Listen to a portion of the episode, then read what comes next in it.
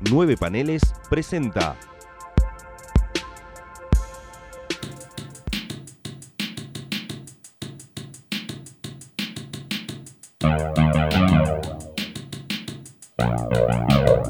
Hermandad Condenada. Bienvenidos a un nuevo episodio de Hermandad Condenada, el podcast de nueve paneles dedicado a la Doom Patrol. Mi nombre es Gonzalo Ruiz y bueno, creas o no, logramos una periodicidad hoy. Eh, no quiere decir que el próximo episodio la tenga, pero bueno, si puedo sale saldrá cada 15 días. Si no, bueno, no. Eh, ya estoy solo esta vez y bueno, como será cada vez que hablemos de las historietas y de momento de la serie de televisión. Eh, y vamos a empezar con unos episodios formales, digamos, pero también vamos a contarles a uno o segundo oyente que esté al otro lado, porque bueno, este podcast es bastante antipopular, pero está todo bien. Tiempos de cuarentena te obligan a divertirte como puedas, con lo que tengas y como quieras. Eh, la intención siempre la, la pensé al momento de decir, bueno, sigo con este podcast en un momento, casi que lo abandono, pero a fuerza de insistencia dije retomarlo. Pero quería darle mucha más bola, obviamente, a las historietas, a los cómics, que es de donde, bueno, miren los personajes. La verdad también es que como fui un poco influenciado por el regreso de la serie, que sigue manteniendo un nivel altísimo, dije, bueno, está bien, eh, hablemos también de la serie, pero la intención es, aprovechando que HBO Max decidió estrenar tres episodios de una, dije, bueno, voy a hacer lo mismo cuando tenga que hablar de los capítulos de televisión para el podcast. Voy a acumular episodios, así que daremos de tres en tres en este primer bloque. El segundo estará dedicado, obviamente, a ya las historietas, que bueno, siguiendo una lógica de continuidad, vamos a entrar por la Silver Age, pero bueno, falta un poquito para eso, así que vamos a empezar a comentar brevemente qué pasó en estos episodios anteriores ya estrenados. Someone wants the Doom Patrol reunited. But who? Los episodios estrenados son eh, Fun Size Patrol, Time Patrol y Pain Patrol. Eh, siguen manteniendo esa cosa del título X algo Patrol, patrulla. Eh, no voy a hacer un recap, sino simplemente vamos a hacer un comentario englobando un poco estos episodios. No porque tuvieran todos algo que ver, pero sí obviamente mantienen todos una línea eh, conceptual que se mantendrá el arco argumental que se mantendrá a lo largo de la temporada. eh, que por lo que estamos, lo que entendimos, entendemos, eh, con el final del primer episodio, Fan Size Patrol, que el jefe Calder está básicamente renunciando a su inmortalidad y el tiempo corre y se está por morir. Eh, como sabemos, eh, aquellos que hayan visto la temporada saben que hay eh, problemas temporales graves que acá se siguen manteniendo, ¿no? esta cosa de que los personajes están en años y para desfasados, ¿no? la, historia del, del jefe Calder data de finales del siglo XX, digo finales del, del siglo XIX, perdón, principio del siglo XX, eh, y el resto de los personajes son de distintas eras eh, y aún así son todos jóvenes, eh, no se justifican casi ninguno, y sobre todo con el personaje nuevo, presentado a modo de cameo al final del último episodio de la primera temporada y ya ahora le damos la cara, que es Dorothy Spinner, acá presentado como la hija de, de Nice Calder, eh, producto de la relación que tuvo con esa extraña mujer simiesca, corte último, el eslabón perdido, mejor dicho, que creo que es el episodio número 10 de la primera, primera temporada. Eh, vamos a corroborar, total, no perdemos nada. Eh, efectivamente es el episodio número 10, es el episodio también del Beard Hunter. Em, ¿Qué pasa entonces? En este arco lo que aparentemente descubrimos es, bueno, el jefe Calder mantuvo a esta hija encerrada por los grandes poderes que tiene, que obviamente no puede controlar por su edad, la cual ya también tenemos un pequeño problema, ¿no? El personaje, la primera aparición está datada en el año 1927, con una chiquita de 11 años que se mantiene hoy en el siglo, en el año 2019-2020, porque bueno, la serie mantiene una suerte de temporalidad actual, ¿no? Para par con nosotros. Pero bueno, nada. En ciertas maneras yo sigo estando en desacuerdo con esto. Pero bueno, qué sé yo, acepto un poco este suspension of disbelief porque la serie está buena dentro de todo. Me sigue cada vez levanto más la ceja cuando pasan estas cosas. Aún así no me molesta demasiado. Eh, Dorothy Spinner, personaje creado por Paul Cooper, que Grant Morrison y Rachel Pollack explotarán muchísimo, pero para eso faltan muchísimos episodios de este podcast para que lo contemos mejor.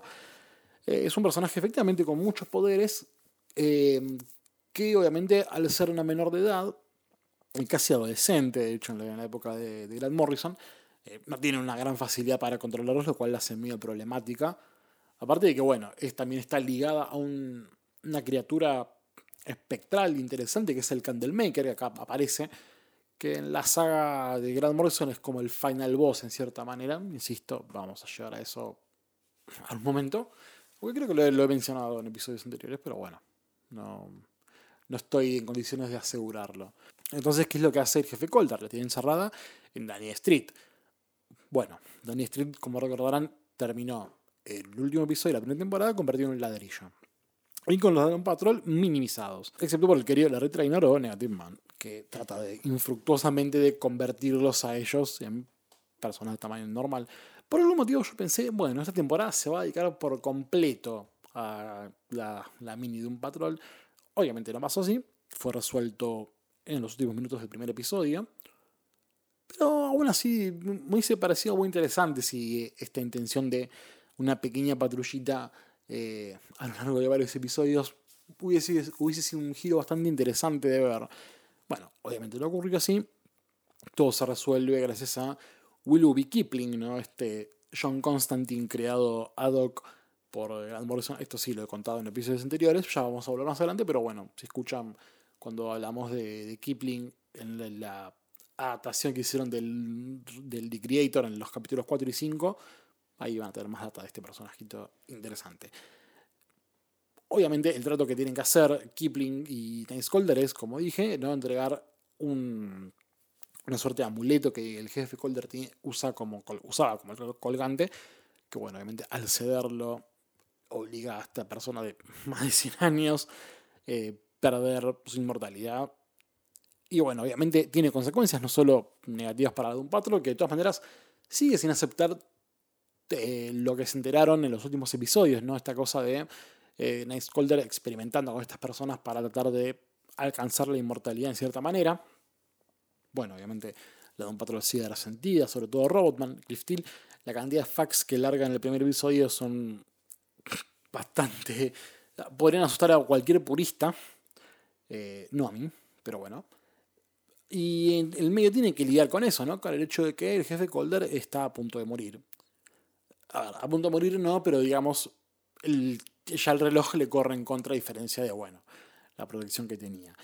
Esto también lo lleva a una suerte de carrera contra el reloj porque, bueno, alguien tiene que hacerse cargo de, Dorothy Spinner y encima, quien la contenía en cierta manera, Larry Street, está convertido en, está en forma de ladrillo y no saben cómo volver.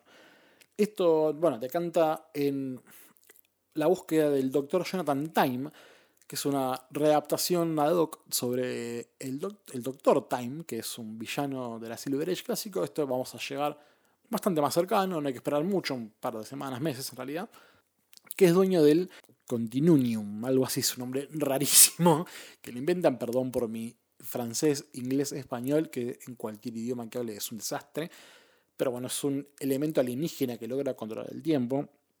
Este Doctor Time lo tiene obviamente dentro de una suerte de dimensión propia paralela encapsulada, como si fuera una suerte de botella de Candor, eh, pero de un patrolesca.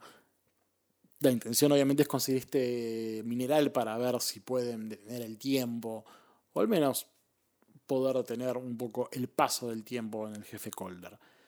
Eh, en el medio de todo esto, los arcos se empiezan a abrir de cada uno.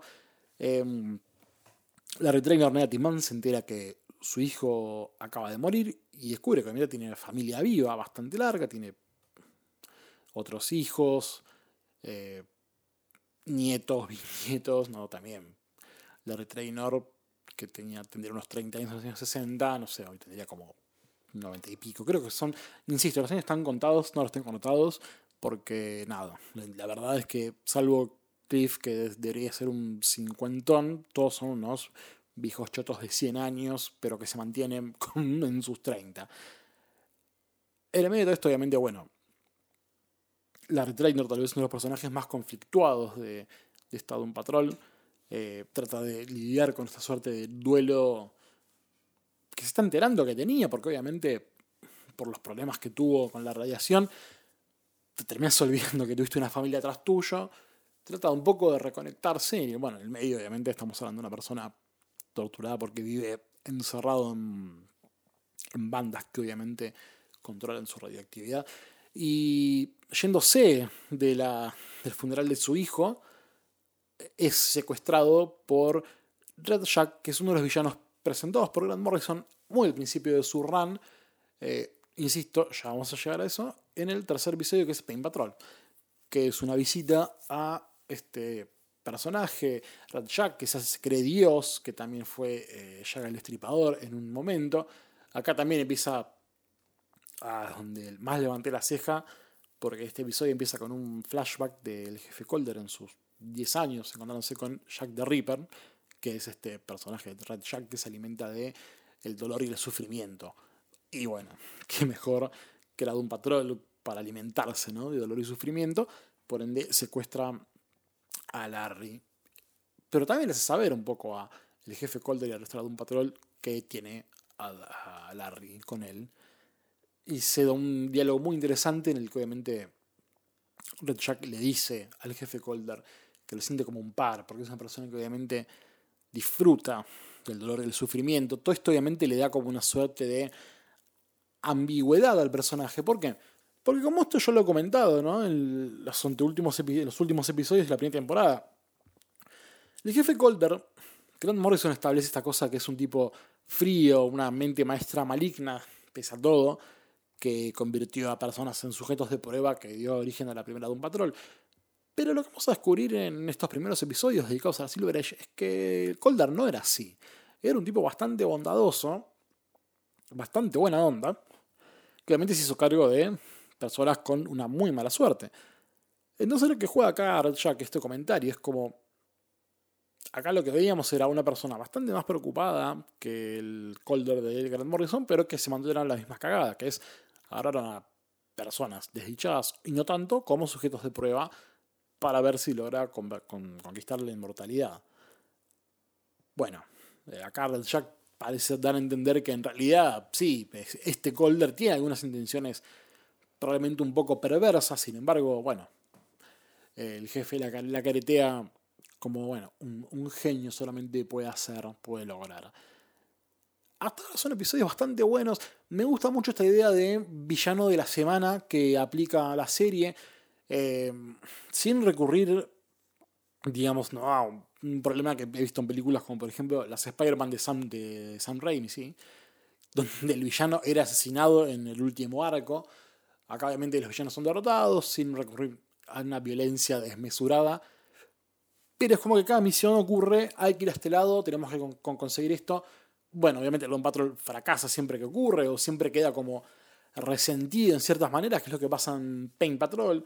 Eh, bueno, Time Patrol también, que es toda esta cosa de decir, bueno, hoy tenemos que enfrentarnos a esto, mañana este, pasado este, todo tras de una única misión global que es, bueno, hay que detener el paso del tiempo en el jefe Calder porque hay cosas que hay que resolver urgente, como por ejemplo, qué pasa con Danny, qué pasa con Dorothy, y bueno, también porque hay algo cariño en este personaje hermoso que es eh, el jefe Calder hecho por un brillante ídolo absoluto Timothy Dalton. Eh, en el medio de todo eso también hay arcos paralelos con Cyborg, que sigue estando parte de la un Patrol. No sé para qué.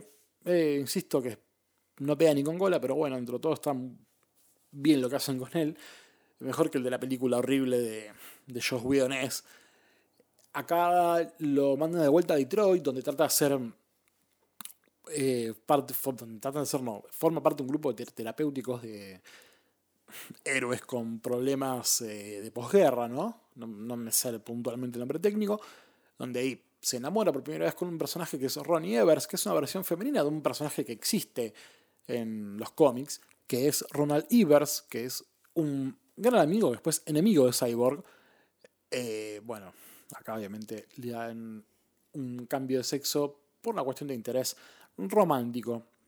Estamos a descubrir un poco más cómo se desenvuelve Cyborg en esto, porque aparte hay una cuestión muy interesante lo que pasa con esta eh, Evers, que era una una, una milica bastante violenta también. Es una persona que hay una escena muy, muy interesante donde trata de enseñarle a Cyborg qué es realmente la vida en la calle, ¿no? Cuando a la mina a Ronnie la, ataca un, ladrón, Cyborg por todos los medios trata de, mandarlo en cana y lo que Ronnie le explica es hay que darle oportunidad a esta gente. Ahí es como medio un paralelo a lo que podría ser el Green Green Arrow del fallecido de Neil y Neil Adams, ¿no? Esta cosa de el policía intergaláctico que no tiene idea de cómo funciona la calle y en el medio de todo esto, bueno, se enamoran, cogen como buena pareja enamorada, y en el medio Cyborg se entera por medio de ella que la mina era una, una Black Op, una, asesina serial absoluta. Y ahí lo deja un poco trabajando al pobre Cyborg, al pobre Big, Stone, para ver qué hace con esto que está descubriendo.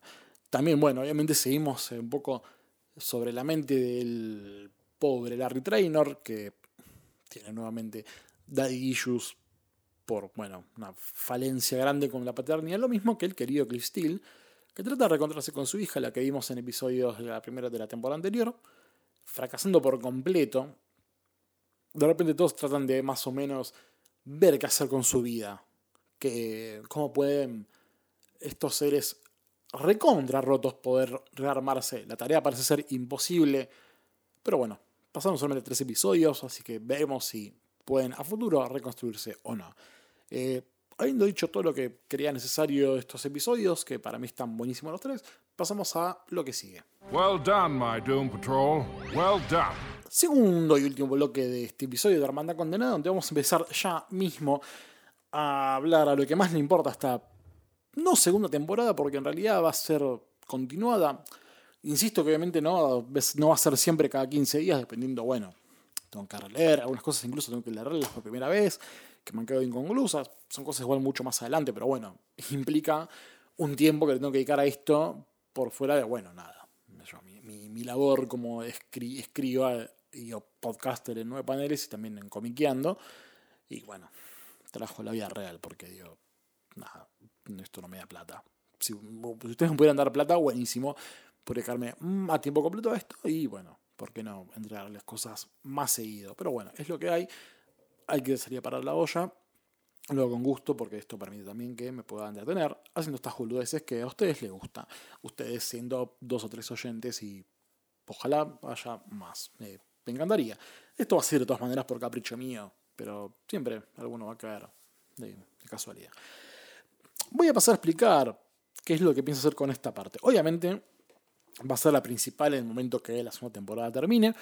Desconozco si en la tercera temporada, yo la verdad, los gossips eh, de cuestiones multimedia un poco me chupan un huevo. Eh, de la de un patrón trato de estar más o menos al día para enterarme alguna cuestión, eh, para indignarme y disfrutarlo.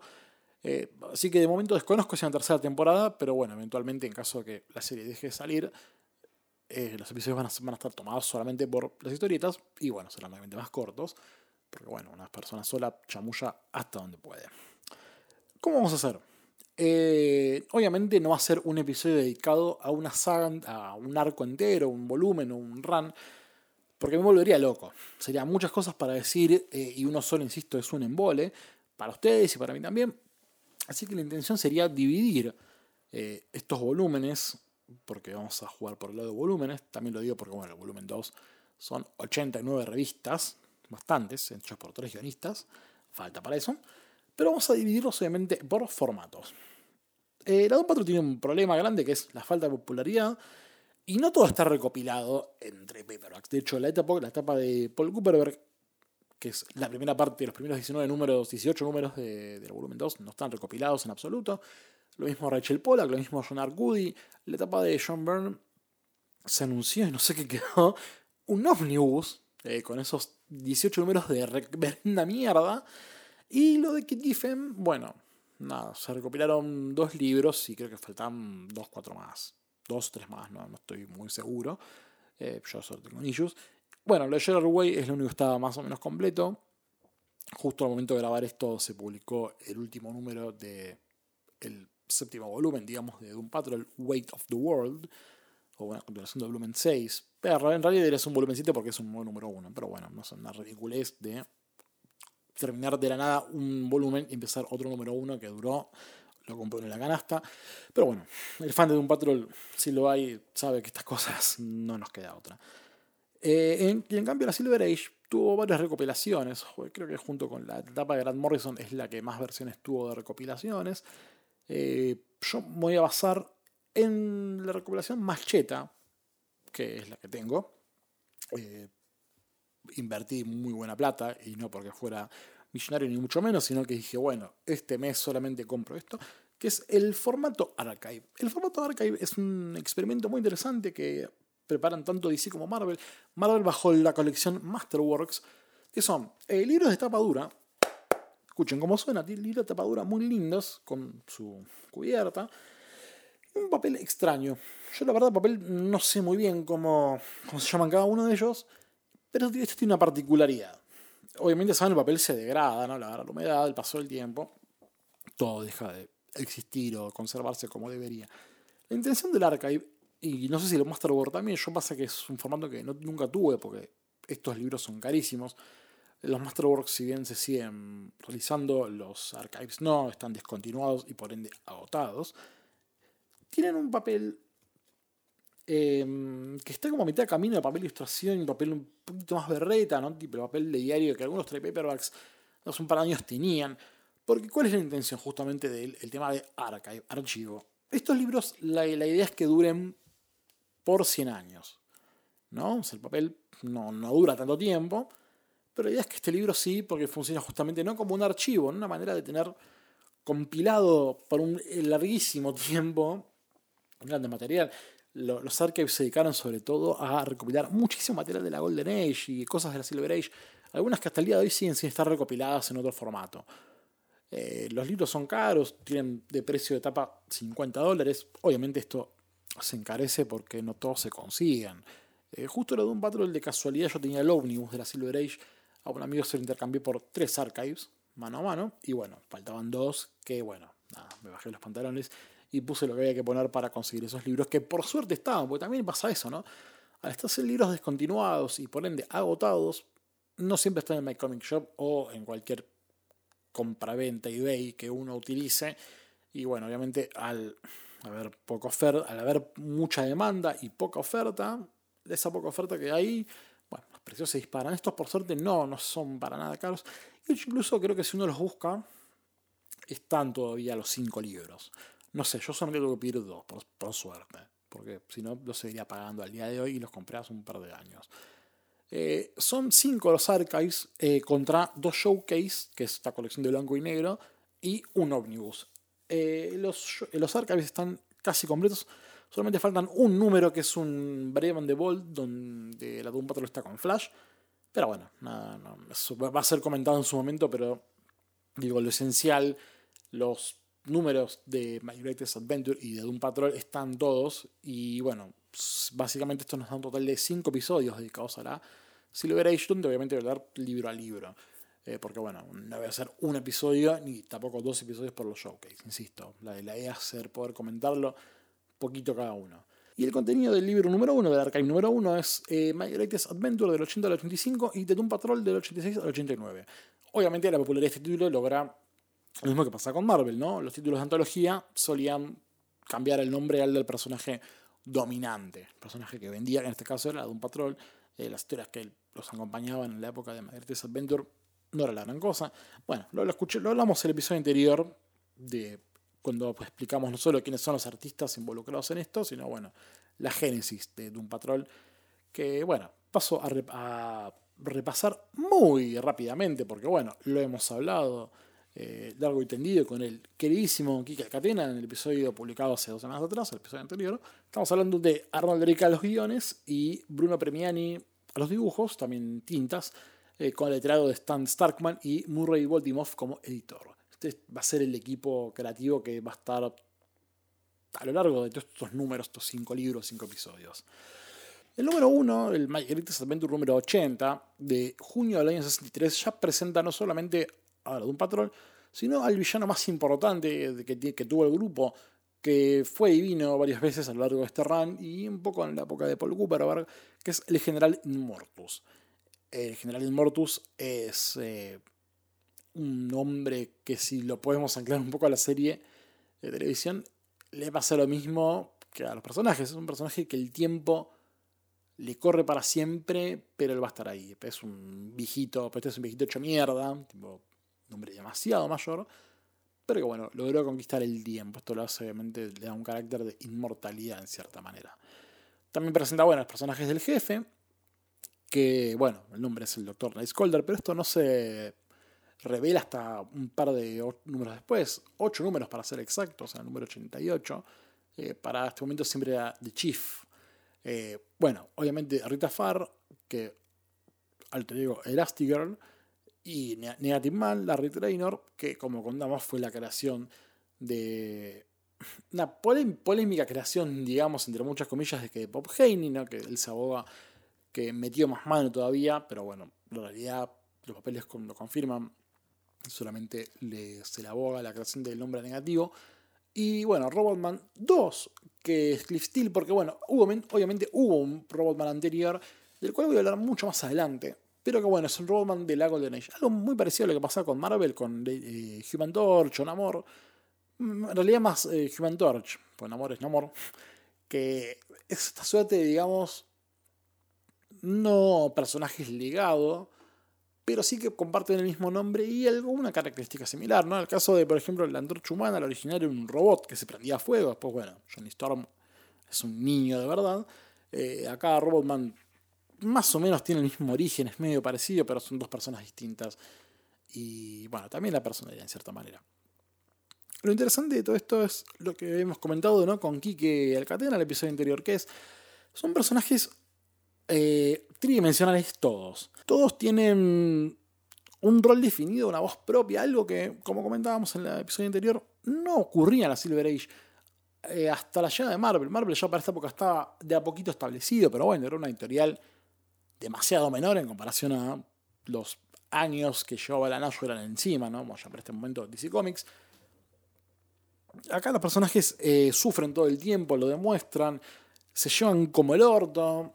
Hay todo el tiempo conflictos y picas entre ellos, sobre todo entre Larry y Cliff. Eh, por momentos medio como si fuera un tiro y afloje por el amor de Rita Farr.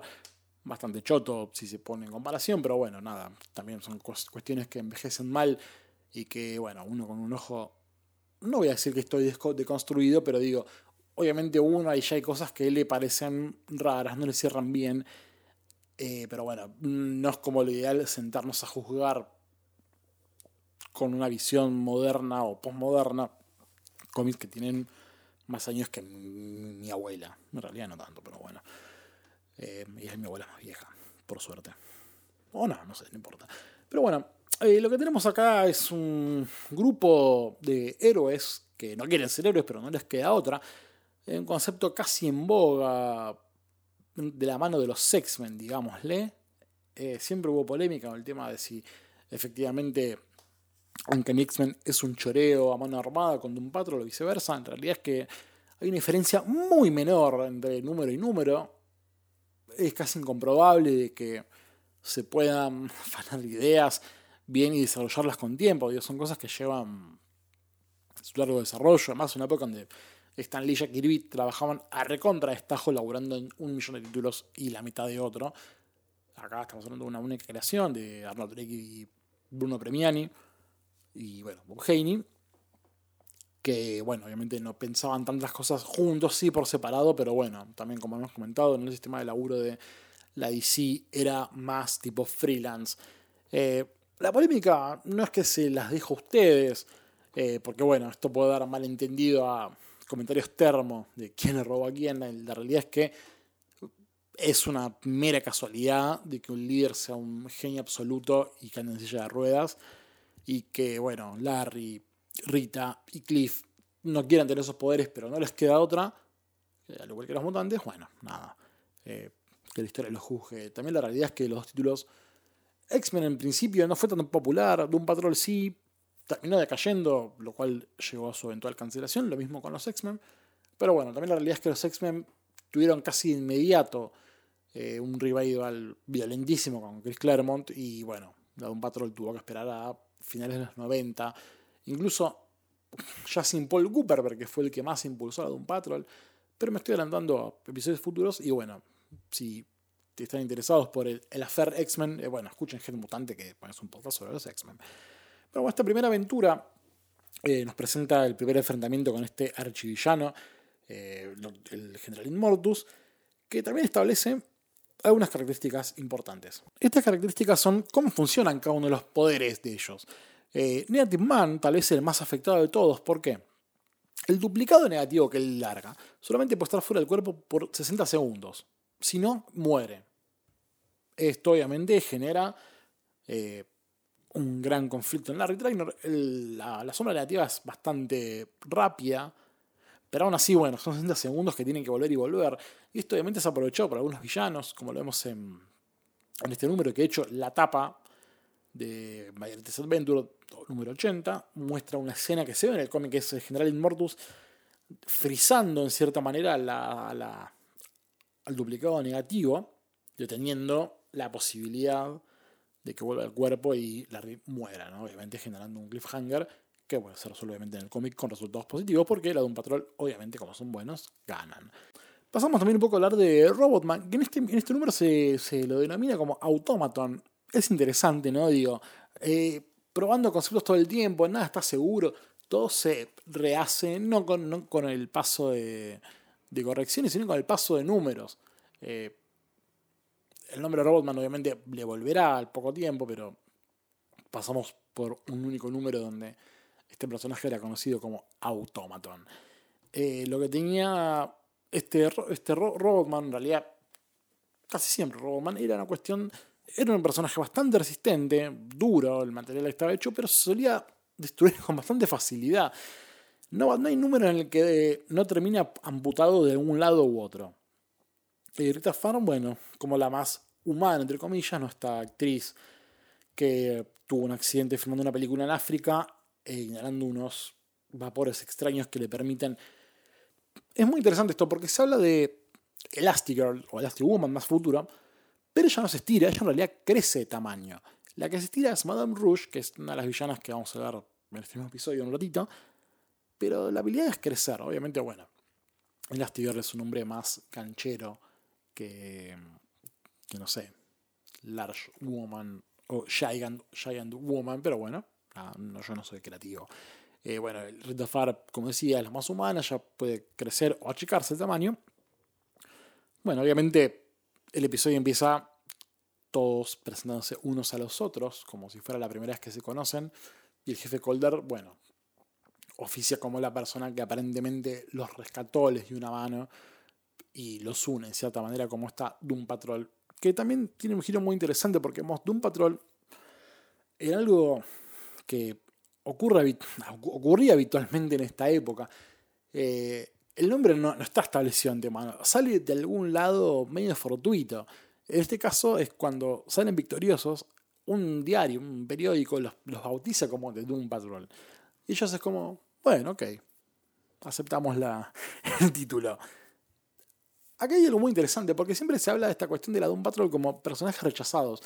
Pero este, en estos números, lo que ocurre, a diferencia de lo que pasaba con los X-Men, que tampoco estaba demasiado establecido, o mejor, mejor dicho, no estaba bien llevado, porque bueno, los X-Men, nada, si uno se da cuenta, va, si uno lo ve, mejor dicho, sabe que es un título del que Stan Lee y se bajan muy rápidamente, a diferencia de otros, y los que los seguían atrás eran unos mediocres absolutos, era que la Doom Patrol, y lo, dice un poco Cliff en el tercer número, es la gente nos vitorea pero no se acepta del todo porque somos medio deformes. Es raro, porque tienen fans en la calle, salen del diario como héroes. El tercer número empieza con ellos entrando una gala en honor a, a sus actos. Es muy interesante, la verdad. Es una visión, esa visión naif propia de la época, propia de, una, de la Silver Age, donde costaba mostrar un poco ciertas.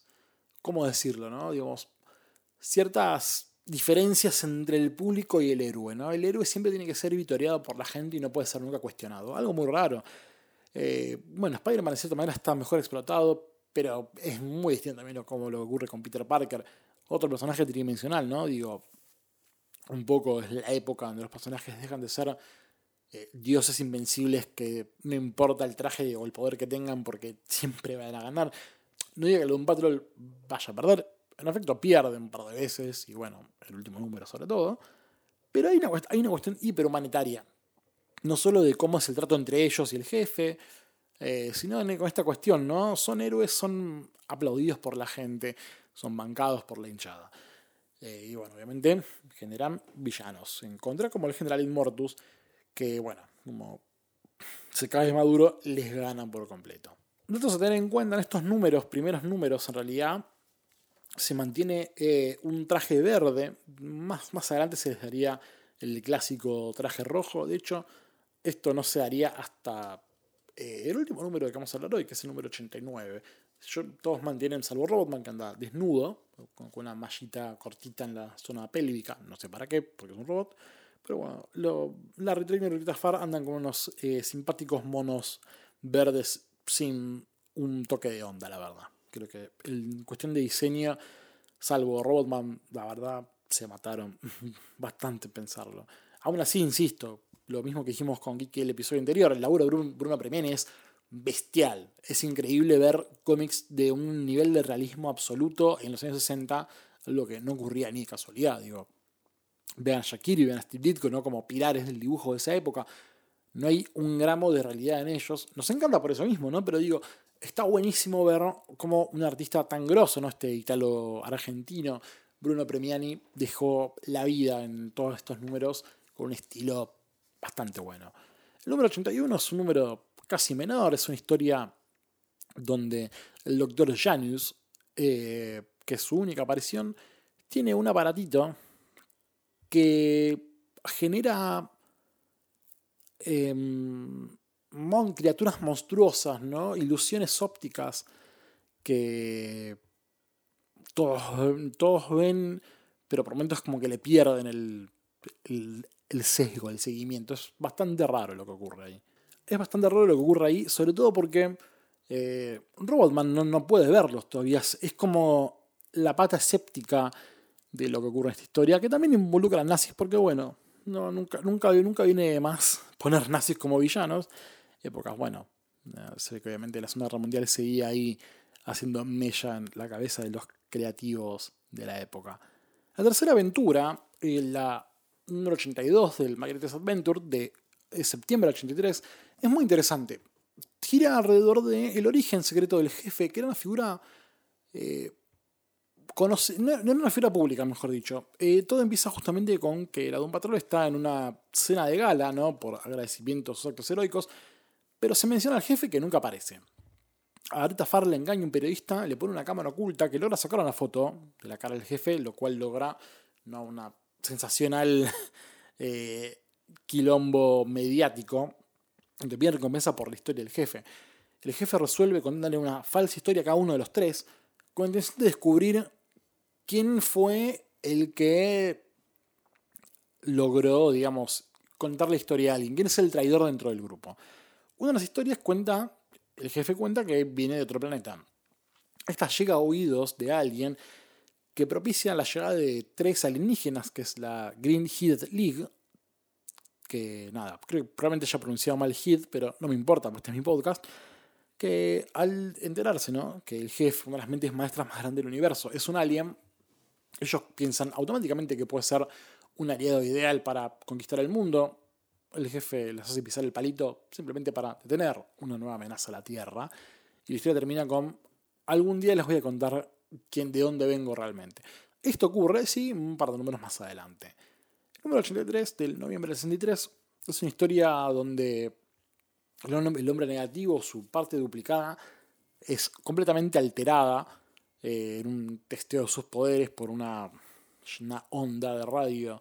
Es una aventura interesante donde no, no, hay un villano en sí, o sea, es tratar de tener a la fuerza negativa en tiempo y forma para que, que el no se muera, porque aparte la fuerza negativa, sin la guía de Larry, es una fuerza anárquica que no tiene control, que destruye todo lo que tiene en el camino, lo cual, bueno, genera necesidad absoluta para no, no se destruyan más cosas con esta fuerza tan poderosa aparte, ¿no? Digo, porque la Retrainer es una figura bastante fuerte. El número 84 de Margaret's Adventure tiene la particularidad de que es el regreso del general Immortus, ya que obviamente lo establece como el villano más importante, ¿no? Porque hasta ahora hubo unos, uno más aparte que no duró demasiado, bueno, los aliens, lo mismo, ¿no? Son casi como una suerte de villanos de relleno que están para cumplir una única misión y nada más. Acá, bueno, Immortus regresa y aprendiendo los errores de la batalla anterior, logra dominar la mente de, Robotman, mejor dicho, el cuerpo, y lo tiene como una suerte de psychic que lo ayuda a robar material. Eh, obviamente el resto de Rita Far y la Retrainer tienen que hacer lo posible para derrotar al Immortus y obviamente recuperar a Cliff al bando de los buenos. Eh, obviamente ocurre. Número 85 es una historia divertida, interesante de una criatura que está en el centro de la Tierra. No mucho más por ocurrir. Las historias hicieron tener un giro interesante de ciencia ficción. Es lo que podemos decir, digamos, de lo que vemos de estas cosas de la Doom Patrol. Digamos, es signo también de los tiempos, ¿no? El paso de la Golden Age la Silver Age, la llegada del código de autoridad en las historietas, que en cierta manera frenaba la aparición de personajes de tipo mafiosos, eh, gente pesuti con armas que tuvieran el gatillo bastante fácil, porque bueno, nada, no, la idea es no cancelar ningún título, entonces todo obligaba a la mirada llevarla al espacio. Propio también signo de una, de una época como, bueno, podemos hablar mal de el macartismo, ¿no? Digamos, el uso de la ciencia ficción también al servicio de la Guerra Fría, ¿no? El hecho de villanos de Marte, rojos, comunismo, todo un sesgo donde la ciencia ficción de repente se convirtió en algo colaboracionista.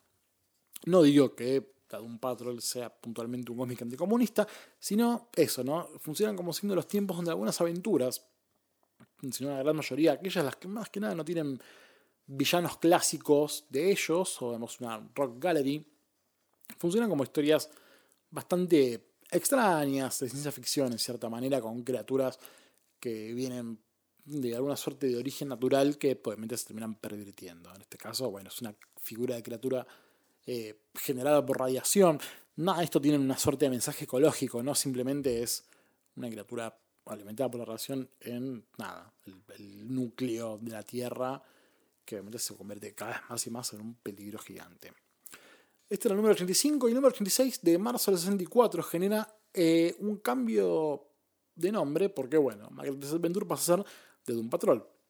Y obviamente al pasar a ser el de número de Doom Patrol, también eh, generalmente historias que tenían... En realidad a partir de este número no, sino más adelante y cada tanto, es el famoso backup, ¿no? Son historias cortas que sirven como relleno de página que no siempre son relacionadas con la Doom Patrol, sino que son historias de guerra, ciencia ficción, nada muy importante. Pero este número es muy clave no solo porque es el primer, la Doom Patrol obtiene finalmente la titularidad de, mm, de un número, digamos, una revista, sino que además es el debut de un grupo de villanos, el más importante que tiene la, patrulla, aparte de, obviamente, Immortus, que es la Brotherhood of Evil. De esto yo he hablado bastante en, el episodio, en los episodios anteriores del podcast, que es esta suerte de Liga del Mal, eh, fundada por El Cerebro, eh, Madame Rouge, que es esta suerte de mujer que sí se estira, sí estira las partes del cuerpo, incluso puede formar su cara para cambiar su apariencia. Eh, Monsieur Malá, este gorila que habla francés de gran inteligencia. Eh, Mr. Morden, que maneja un robot, ¿no? después se convertirá en Mr. Nobody. Y Rock, que es el robot que manipula eh, Eric Morden. la historia empieza con este robot Rock destruyendo la ciudad, que en realidad era una creación del jefe que fue robada por Mr. Morden como una suerte de rito para entrar a la Brotherhood of Evil. Obviamente, al darse cuenta que pudo afanarse semejante robot, a semejante figura, le da pues, chances de sumarse a, a, la fiesta, digamos, ¿no? A ser parte de este grupo de malignos villanos. Lo cual, buenamente, esto le hace sudar la gota gorda a la de un patro, porque obviamente son figuras bastante complicadas de, de derrotar. Lo logran, obviamente, pero digo, A ver, cuando obviamente uno habla de que el superhéroe suele ser infalible, a veces siempre hay una suerte de, no castigo, pero sí la, cosa cuesta y no siempre deja un final feliz o una moraleja positiva. Generalmente a veces queda un poco el trago amargo, ¿no? La típica. Vencimos al villano, pero el villano escapó, no está en la cárcel. eh, devolvimos la guita, lo que se robó, pero el tipo escapó, no lo pudimos lastimar, lo pudimos matar. Obviamente no se podía matar y no se mostraban escenas de muerte, pero todo se intuía y obviamente, y esto también con el diario del lunes del 2020, sabemos que no. El personaje que muere fuera de cámara en realidad no está muerto, está ahí eh, esperando su próxima aparición. Obviamente, eh, la Brotherhood of Evil, ¿no? esta suerte de creación gloriosa de villanos, esta linda galería de villanos que arma Arnold Drake, no va a ser derrotada así como así porque sí tan fácilmente por la Doom Patrol. Eh, obviamente salen impunes en sus crímenes, el robot queda completamente destruido, la patrulla condenada logra triunfar, pero al costo de que obviamente no pasa nada, o sea, vuelven a foja cero. Los villanos siguen libros, van a volver todo el tiempo, porque bueno, también hay que contar historias, porque bueno, la gente lo pide en cierta manera. Acá ya estamos hablando de unos números clave de la patrulla, digamos, si uno mm, quisiera armar una colección de- en revistas, que van a ser todas caras, este probablemente sea un número hiper caro, ¿no? Un CGC, esa- esas tumbas de cristales transparentes, horribles, nada, seguramente es un número bastante caro. Eh, y quinta esencial también, ¿no? Para los orígenes de la patrulla, porque bueno, obviamente estamos hablando de la primera aparición de los villanos, uno de los villanos más pintorescos, si se quiere, de la Doom Patrol. Un grupo ya de por sí pintoresco. Este número además también deja en claro dos cosas muy interesantes de lo que hablamos un poco, la relación de la patrulla con el jefe. El número empieza con una escena muy tierna donde el jefe lo está buscando a todos, que no los encuentra por ninguna parte de, de la, de la base de la patrulla, y de repente aparecen los tres cantándole feliz cumpleaños al jefe.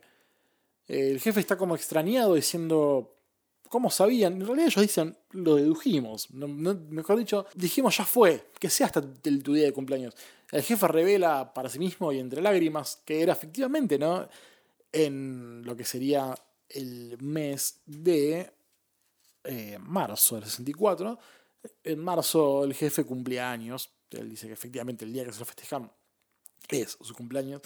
Y también por otro lado establece un poco de continuidad, porque el número, para lograr vencer a, a la hermandad, Larry eh, está mucho tiempo, más de los 60 segundos, eh, con la fuerza negativa afuera, lo cual lo deja un poco mal. Y la última escena es Larry intentando sacarse, sacándose, mejor dicho, los vendajes. En lo que genera el número siguiente, que es eh, el terrible secreto del hombre negativo. O sea, en primer lugar, la Brotherhood of Evil vuelve para este número, que es el 87. Y la manera de tener a lo que, lo que ocurre en este número es. Tiene que liberar por completo su poder radia- eh, sí, radioactivo, sacándose los vendajes, lo cual genera una de las viñetas más impactantes de la época, que es Larry Trainor se revela como una persona rubia, digamos carelinda si no fuera porque la cara es un esqueleto. Eh, es, es increíble lo que logra Premiani porque no, digamos, la- no es una cara no, no- vemos una calavera, digamos. O sea, vemos una cara normal, con ojos comunes, pero las facciones de la nariz, la boca, los dientes, la- la- las cuencas de los ojos, tienen la forma de una calavera.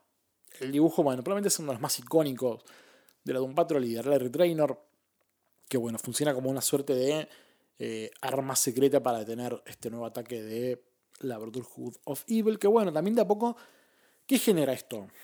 Empezamos a ver los orígenes de los personajes de una manera más elaborada de lo que ya se había contado un poco en el primer número del McCarthy's Adventure número 80.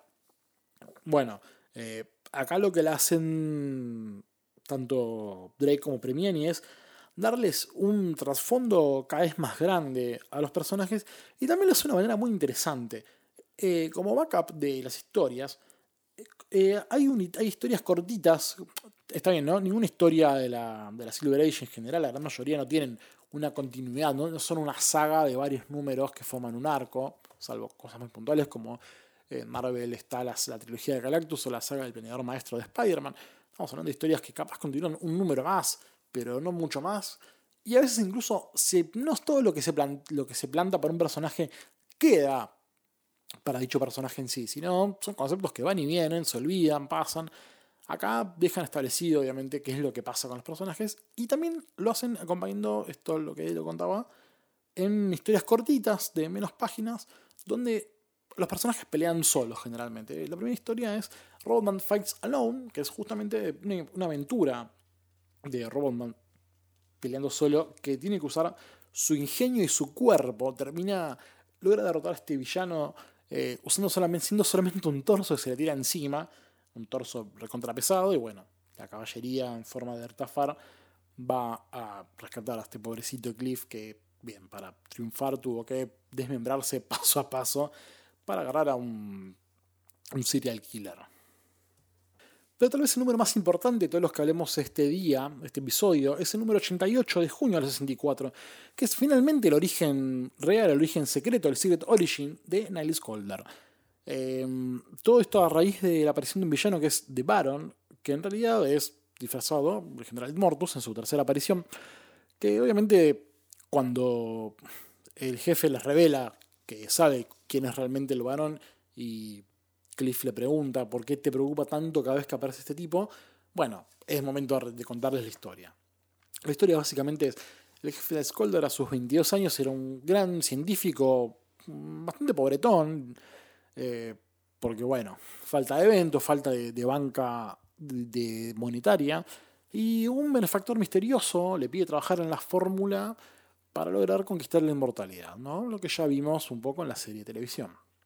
Obviamente el jefe, como es un genio, lo logra, pero descubre, termina investigando quién es este benefactor que le paga millones y millones de, dólares para lograr esto, que se revela como el general Immortus. Alguien que ya venía conquistando la inmortalidad gracias a alquimistas y otras figuras de, la, mística y de la ciencia, pero bueno, obviamente ya el poder se está acabando y necesitaba un poco más. Obviamente el jefe Coulter al saber que este tipo es un maniático absoluto, trata de destruirlo, pero bueno, el Mortus lo logra capturar y le, importa un chip, le implanta un chip, mejor dicho, que solamente se lo va a sacar al momento que termine su misión. El jefe Calder eh, toma una decisión altruista que es decir a matarlo en Mortus, a riesgo de sin importar si, le si lo mata o no con el chip que le implantó Immortus a Calder. Bueno, eh, piensa que lo destruye, la, la realidad es que no. Él escapa y con la ayuda de una creación de él, que es un robot RA2, eh, logra operarse y sacarse el chip, pero esto lo deja finalmente inhabilitado, de, discapacitado en realidad, o sea, le inhabilita las piernas para caminar. Con estas revelaciones, bueno, la un Patrol lo va a enfrentarse al varón, pierden por completo, son capturados fácilmente, pero bueno, como siempre van a prevalecer y como siempre el general Mortus va a escapar. Y cerramos eh, este número con una historia de través de las cosas más bizarras de la Doom Patrol, bizarro obviamente en la acepción anglosajona, ¿no? el bizarre, que es la aparición de otro gran villano, que en la serie lo hemos visto más como un cameo ridículo, pero muy divertido, que es eh, el hombre animal, vegetal y mineral, el doctor Sven Larsen. Ya hemos hablado de él en, cuando hablamos de, este personaje en el tercer episodio de la temporada anterior, si no me equivoco. Este episodio también ya marca los trajes más reconocidos de la patrulla, que es este trajes eh, rojos y blancos muy lindos, con un poquito más de onda que nada, los trajes completamente verdes y chotos. Eh, una historia muy simpática, es un, digamos, un villano muy jodido, porque se puede convertir en cualquier figura, ¿no? que sea animal, vegetal o mineral, eh, lo cual también genera que la patrulla tengan que hacer algo, ¿no? que también medio signo de los tiempos, ¿no? que es vencer a los personajes más por el ingenio que por la fuerza. ¿Cómo conquistás de manera cerebral la victoria. Es muy interesante y cada vez que aparece este personaje junto con otro que comentaremos a, futuros episodios, que es el, el señor o Mr. 103, que es básicamente nada, son la cantidad al momento ¿no? que se escribió, porque después se pasó a ser el, señor 104, que son la, la cantidad de elementos de la tabla periódica. También es conocido como The Atom Master o el hombre atómico. Eh, nada, estos personajes que eran capaces de cambiar de, forma o de alterar la realidad en ciertos aspectos, lograba que la machaca, que es lo que puede ofrecer Robotman, lo resuelva un poco más con ingenio y qué habilidades secretas pueden tener o no. Eh, Rita y Larry, que tampoco era tan así, ¿no? Porque ellos también recurrían bastante a la machaca, ¿no? No, eran personajes eh, excepcionalmente inteligentes, digamos. Pero bueno, nos deja otro villano icónico que se anda apilando de a poquito, porque bueno, dentro de dos números, o sea, en el episodio que viene, se va a sumar Garwax, que es probablemente también otro clásico de, de la galería de villanos de Doom Patrol. Y bueno, también esto termina con una historia cortita de Elastigirl, donde no hay ningún villano, pero sino que está en búsqueda de, de un héroe de guerra perdido en acción, Al Norton, con la intención de, nada, poder lograr contactar a un huerfanito con su padre, que es este hombre perdido en acción, este GI, que quedó amnésico tras la guerra, eh, un, héroe de guerra coreano.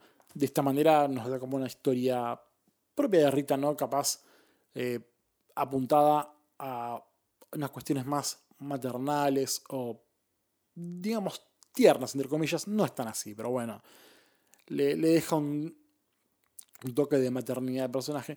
Lo que es algo muy interesante que voy a hablar en futuros episodios, que también lo hemos comentado con Kino. Esta cosa de la figura de la mujer, que a veces no está tan bien representada ¿no? en las historietas de esta época. Rita Farr, sin embargo, era, una, era un personaje bastante fuerte, eh, lo cual está bueno.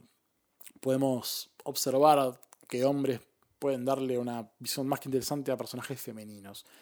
Y dicho todo esto, vamos a cerrar por el día de hoy. Creo que hablé bastante. Espero que no se hayan aburrido. Díganme si les parece que esto es un exceso, si es lo más corto. Yo los escucho y todo me va a servir para nada, mejorar esto, este bochorno que he dado en llamar Hermandad Condenada. Eh, nos escuchamos en 15 días o no, no lo sé, no depende de mí. En realidad depende de mí, pero también depende de mi tiempo. Que nada, lo manejo como el culo, pero bueno, estoy acostumbrado. Eh, pueden seguirnos en 9paneles.com, facebook.com barra 9paneles, Instagram arroba 9.paneles y en Twitter yo estoy como arroba Ruiz y nada, si quieren hablar de un patrol, me escriben. Yo vamos a estar ahí. Si quieren vamos a implementar una cuestión de correo de lectores, Es una cuestión que me gusta muchísimo. Yo soy coleccionista de issues y disfruto leer las cartas de los lectores. Si alguno quieren, se prenden a una cuestión de cartas de oyentes con Doom Patrol o Doomsayers, como llamaban en la época de Morrison, bien, yo estoy más que dispuesto a nada, atender sus mensajes por privado, por público, como quieran, no, hay problema. Un saludo y hasta la próxima, que espero que sean 15 días, pero no cuenten con eso por las dudas. Nos vemos.